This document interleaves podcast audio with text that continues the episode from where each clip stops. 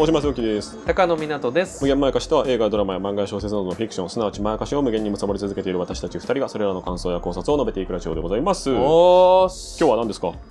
シリーズ。シリーズ。虚構の侵略。ほう。な何？NHK スペシャル？はい。え？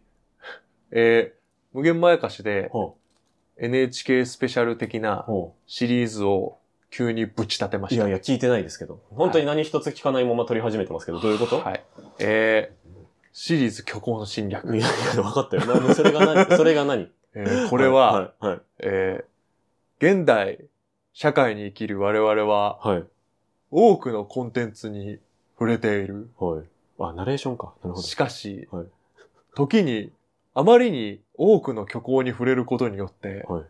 現実と虚構の境界が曖昧になっていることがあるのではないだろうか。うんなるほどそのことを一つ一つお題を決めて論じていく。それがシリーズ虚構の侵略。原稿がないのにナレーターやらされてる人みたいな感じですね 田口智郎さんとかが、はい。はい、失礼しまえした。たえ具体的な第1回のテーマはじゃあ何ですか？第1回、はい。警察の有能さ。え？え、はいなどういう、本物、え詳しく詳しく。えーっとですね。はまあこれは実体験から語っていった方がいいい。うん。と思うんですけれども、あの、私、えー真犯人フラグというドラマをやっておりまして、このドラマがどういうものかっていうと、はい。まあ、半年やってたドラマで、はい、ツークール。でまあ、考察ものと言われるもので、はいで、まあ、な、ここにどうやって警察が絡んでくるかと言いますと、その主人公の家族が全員まとめて誘拐されたと。そうなんだよね。で、その事件を追っていくとなると、うん。まあ、必然的に警察が出てくるわけですよ。その事件を追う存在として出てくるんですが、うん。あのね、ネットの意見とかを見てると、ほ警察が無能すぎみたいなう。うのを。めちゃくちゃ見るんですよ。はいはいはい。あ、警察が、うん。そんな手がかり取り逃がすわけないんだろうとか、そそういう突っ込み的な感想みたいなことですう。ね。そうです。うんうん。よそく見たよく見た。ね。そしてこれは、うん僕、あの、あなたの番ですっていう作品にうんも深く関わっておりまして、はこれの時にも非常によく見たんですうんよ。うんうん。よく見るよく見る。はい。うん。ただですよ、うん。あなたの言う警察って誰？うんうんうんうんうんっていうのめっちゃ思ううん。の。なるほど。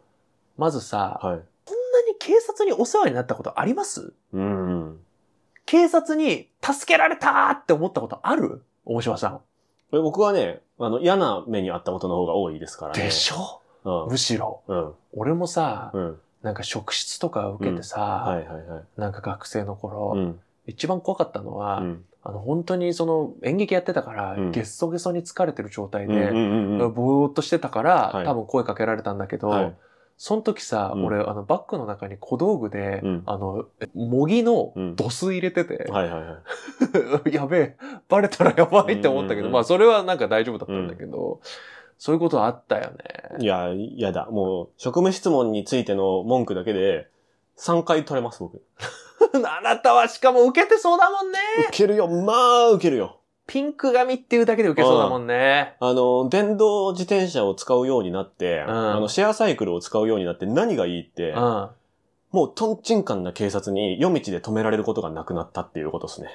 あー、なるほど。しそうか。えっと、うんつまり、トンチンカンな警察は、はい。その自転車誰のっては。ないるんだ。盗んだものでしょって言って、同じ道で2日連続で違う警察に止められたことありますからね。それも持ち場被ってるから効率的じゃないからっていう。う。この全電動自転車ならシェアライドだからはあ管理されてるだろうし、まあ電気とかもすっごい強くついてるからっていうのもあるんですけど、なるほど大。丈夫ですかっていう止める理由がなくなった途端やっぱ声かけてこなくなるっていう、そういうプラスがシェアライドにはあるんだ。めちゃくちゃメリット。すごい。圧倒的なメリット。これ、なかなか普通の人にはわからないメリットですね。まあそのぐらいもう職務質問はもう、まあ月1は言い過ぎだけど、ワンシーズンに1回とかは不当な職務質問で、まあ遅刻したりしますね、よくね。はあ、は例えばさ、はいそう、そういう話じゃんはい。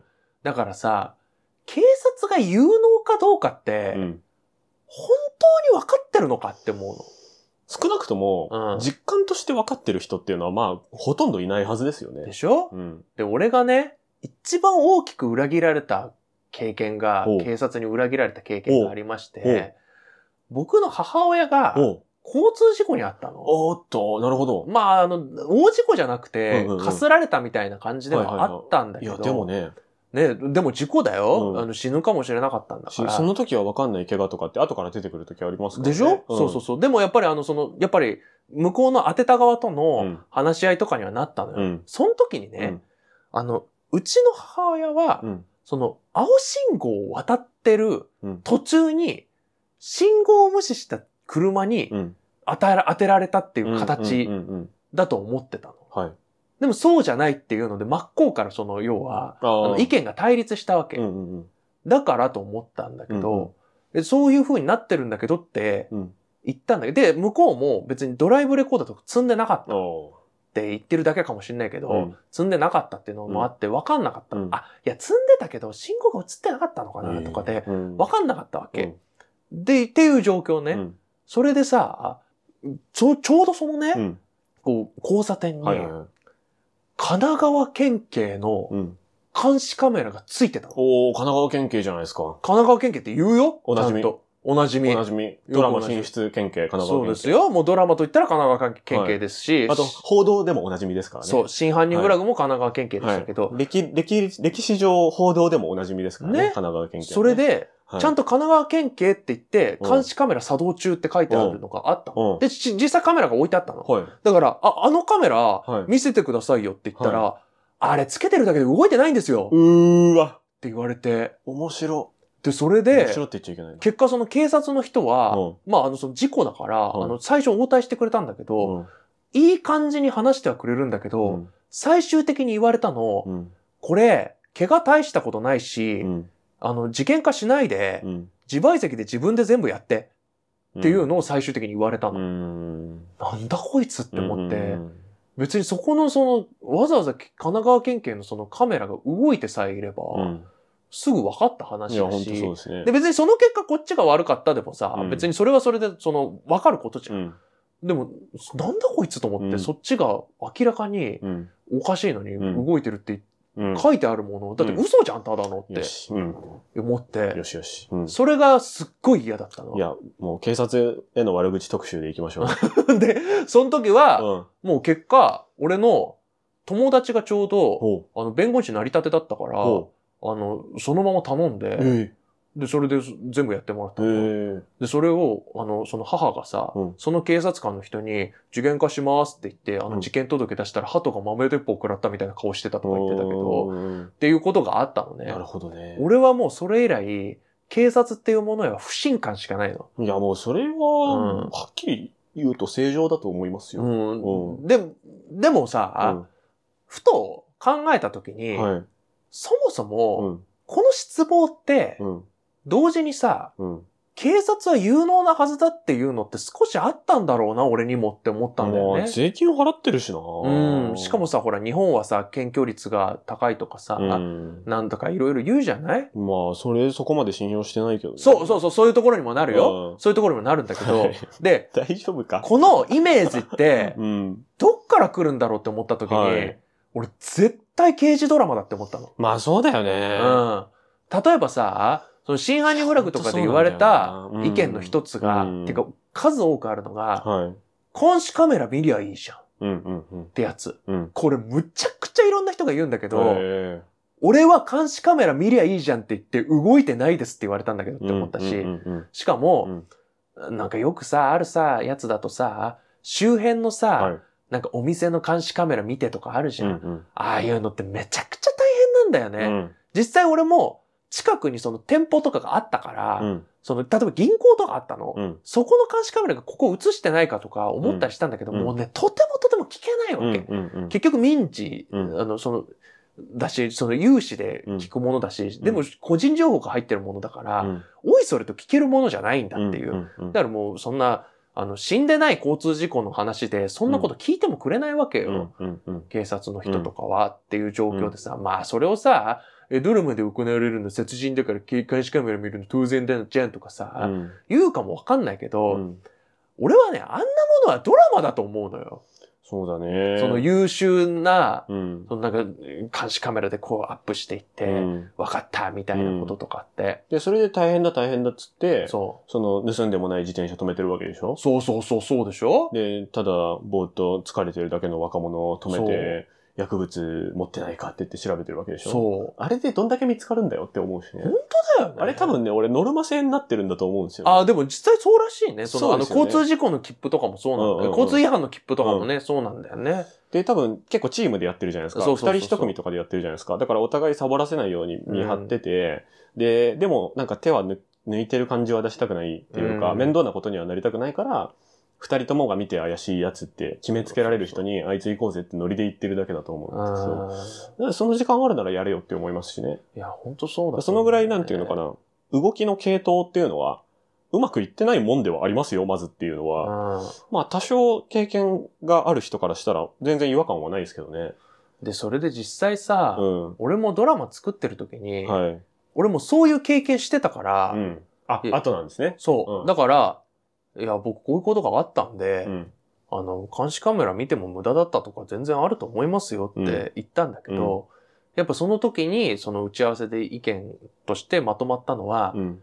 でも、視聴者は基本的に監視カメラ万能だと思ってるし、うん警察は超優秀だと思ってるから、そっちに合わせないと文句言われるからっうん。ていうので、うん。結局そっちに合わせてるのよ。うん。なんかさ、うん。それはそれで全然リアリティないし、って思っちゃうのねうん。やっぱだってさ、ヒューマンエラーって起こるじゃん。うん。そういうのを入れるのもまたドラマだと思うし、うん別に俺それをご都合のために使おうなんて思ってないよ。うんむしろ、監視カメラで分かったっていうのの方が俺むしろご都合だとすら思うもん。そうだね。なんならね。うん。っていう気持ちになるからさ。はでも、こんなにも多くの人がうん警察は優秀に違いない。うん。警察が犯人を捕まえられないわけないって思ってるのは、うん俺はやっぱね、刑事ドラマとかの影響大きいと思ってんだよね。うんうんうんあとドラマに出てくる警察はい。のイメージはい。とか、うんまああとは報道もあると思うけどね。うんでもさ、報道でさ、わかるのってさ、うん捕まった人だけ報道してるだけじゃん。そうね。基本的に。あと、警察の不祥事も報道してるけど、それ覚えてるっていう。そうそうそうそうそうあれなんでそれはあんま覚えてないのみたいな。そうそうそうのそもあるしね。見たいものだけ見てるんだろうなって感じですけどね。そうそうみんなね。う。しかもさ、うん。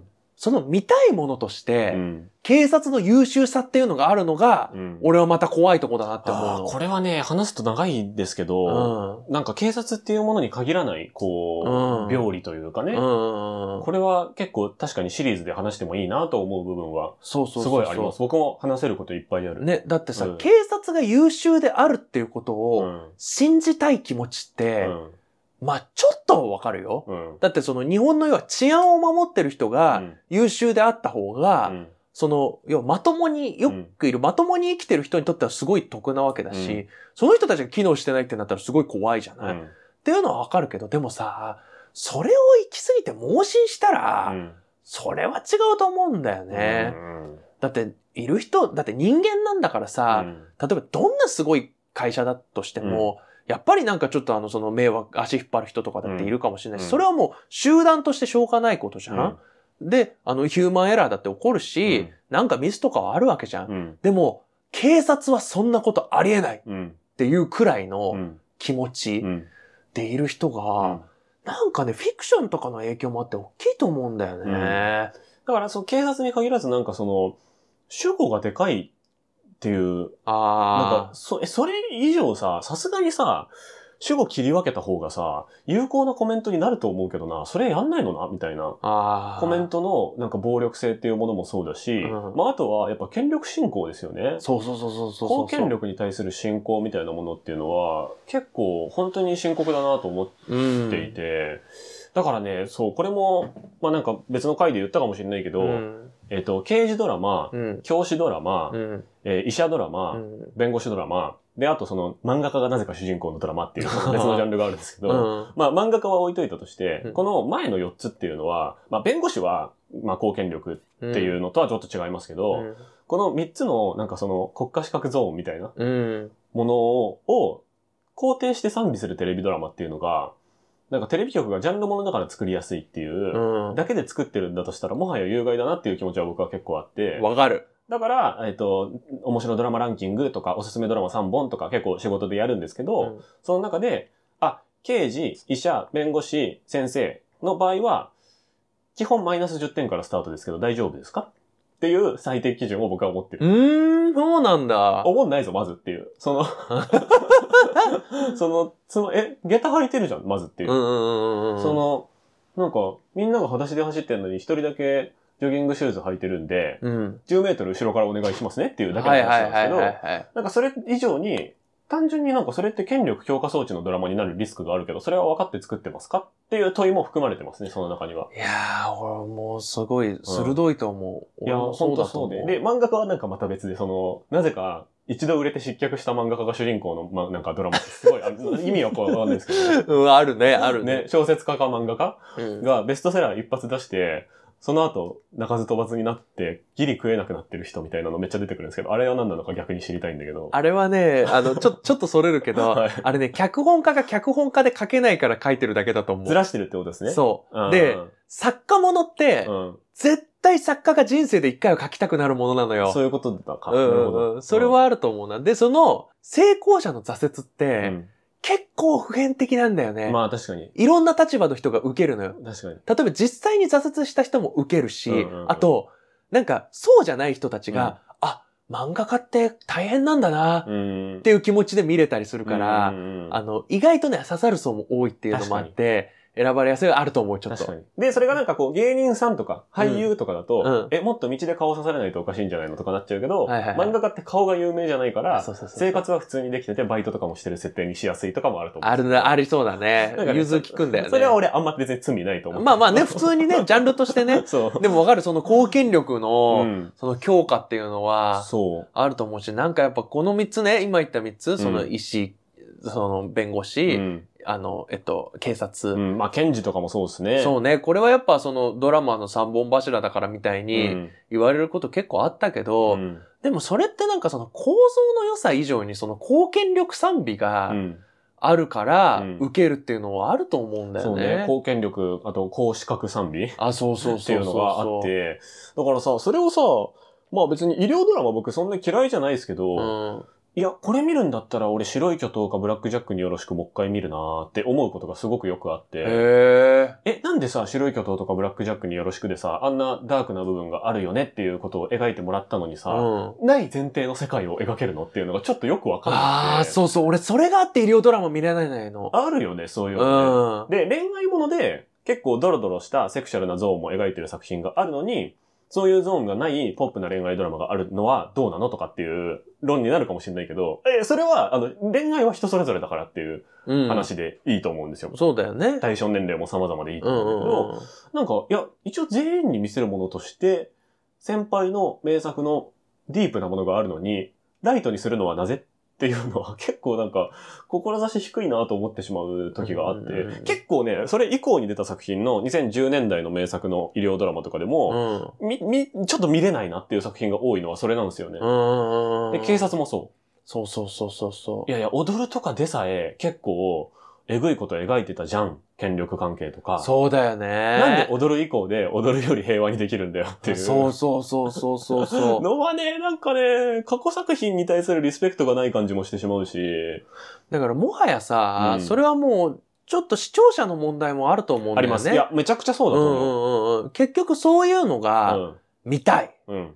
優秀な警察官が見たいし、うんだから俺がその真犯人フラグやってて、かなりトップクラスの絶望を感じたのは、物語はうん。ほぼ進まない。うん。でも、うん。悪い奴が捕まる回がうん。めちゃくちゃ評判良かった。ああ、スカッとするからか。そう。俺は考察ものっていうのは謎を楽しんでくれるものだと思ってて、なるほど。そういう1話完結で、うん。警察が犯人捕まえて、お前が悪かったんだろうって言って崖に追い詰めるとはう、ん。真逆の人が楽しんでくれてると思ってた。でもそうじゃなかったんだってい結う。局ね、そスカッとしたいんだよね、みんなう。ね。そうそうそう。で、そのスカッとっていうのが、うん。貢献力にようる、ん。その悪の成敗。それでいいわけねえじゃんって思うけどね。そう。俺はいいわけねえじゃんって思うし、うん。なんかそれはすごいがっかりしたのね。いや、わかりますよ。だから、うん。まあなんかそのシリーズ虚構の侵略。はい。やっぱ第1回は、うん。警察、そんなに優秀か？っていう、それを、いやー、そうだよその、むまあ別にね、これは警察を無能だって言いたいのとは違うの。な。うん。ただ、今、その、結構大島さんがうまくまとめてくれたけど、うん賛美するに合ってるぞっていう。そう。それってもうさっていう話ですよね。そうそうそう。それ見たいかって、それって本当に楽しいと思ってるかっていうそうそうそうそうそう。ことで、やっぱだから、踊ら大捜査線以降のうん。警察ドラマって僕結構なんか名作少ないなって、なんかぶっちゃけると結構思ってて。あ、そまあ、アンナチュラルはまあ警察ではないけ。ど、そうなんだよね。まあ、みたいなのとか、まああとミュー404とか、うん。っていうのは、やっぱそのしんどさもちゃんと描いているっていうか、んんうんでもなんか踊るってやっぱすごかったっすよね。出てくる人ほとんど無能ですもんね、だって。そうそうそうそうそうそう。ね。で、俺はやっぱさ、そういうのが人間だと思うし、うんうんうん人間ドラマだと思ってるから、めちゃくちゃですもん。だって青島だって別に有能かって言ったらめちゃくちゃ失敗するし、そうそうそうそう。で、それで上司に怒られてる話ですからね、基うん本的にね。うんうんうんうん。なんか、熱血サラリーマンが上司に怒られてる話、警察編ですから、そうだよね。だから、ね、登場人物もメインの2、3人は有能な瞬間もあるけど、うんうんうん。その他のサブキャラ基本的に全員足引っ張ってるっていう話だから面白かったのであって、うんうんうん警察内部に敵がいない話って基本なんかもうダメだなとは思いますね。うん。し、本人もでできるだけ無能な方がいいし、無能な奴が火事場のバカ力発揮する話なら押せるけど、うんうんうんうんうん。有能なのはなんかもう古畑任三郎レベルのイカれたやつとか、じゃないとダメだと思うんだよな。いやー、そうそうそう、そうとか、風間公親みたいな、ちゃんとパワハラしちゃう人とかね。ああ、そうそうそう。みたいな、そういうなんか、浮いてる部分があれば面白いですけど。そうそうそう。あとやっぱ相棒とかはさ、ずっと愛されてるけど、まあねそれはああいうものだし、時代劇だから。あと、杉下右京だからじゃ。うんん。警察ではないですもんね。そうなんだよ。右京さんを警察と思って見てる人いないですもんね。なのに、右京さんが基準になってると思うの。あの人が、その、名警官だから物語として成り立ってるのであって。そうそうそうそうそう。いやいやいやいや。ああじゃないが基本だっていう。だから踊るを見ましょう、もっとみんな。踊るを見ようとかもあ、だから、うん一回、その、自分が、なんかドラマに見てね、はい。いや、普通ねえよとうか、ん。思ったりしたり、うん。現実の世界で普通ねえよとか思ったりした時に、うんふとうん。立ち返って、うん。あれ？普通か？みたいな、そうね。実は、自分の現実が。虚構に侵略されてないか？っていうのを、はい。この虚構の侵略シリーズで面白い。紐解いていきたい。やっと意味が分かった。はい。なるほど。そうですね。第1回は、そうなんで、そういうこと警察、本当に有能仮説ですけど、面白いな次回からは、はい。あ、えっと決まってんの？次回からはですね、えドラマ、みんなノンフィクションだと思って見てるやついるんじゃねえかまあ、虚構の侵略ってそういうことですよね。はい。っていうところにも切り込んでいこうと思って。やろうはい。やろうやろうって言ってたことをやんないチャンネルですけど、やろうこれは。これはちょっとあの、僕もやっぱ、やっぱその中で働いてるのもあって、はい。すごいいろんなところからね、うんあの、やっぱ視聴者側の意見も来るし、うん内部にいる人たちの話もうん。来るから、いややっぱちょっとずつこう溜まっていくのところもありますので、大事です。まあ、あの、もしね、うんあの、よかったらぜひ、ね。グッドボタンとか、よろしくお願いします。押していただけるとちょっと続くかもしれないですし、ちょっとね、その、ちょっと格言みたいなの思いついちゃったんで、お一個だけちょっと言って終わりまあ、なんでしょうかはい。あの、プロデューサーと視聴者は一緒に落ちていくっていうおーいおことね、これいつか言いたかった。お脚本家と俳優は落ちないです。プロデューサーと視聴者が一緒に落ちていくことをいいつか言いたかった。思いついた。ポーンって言ってましたね、今。そうそうあの、最後。誰のプロフェッショナルなんだよ。他人の話してる自分のこと言えよ。その人がプロデューサーならいいけどね。そうだねテ。レビプロデューサーじゃなきゃ許されないプロフェッショナルですね。はいいや、いい話を聞けました。はい、というわけで、きよろしくお願いしますよろしくお願いします。ありがとうございました。はい、ありがとうございました。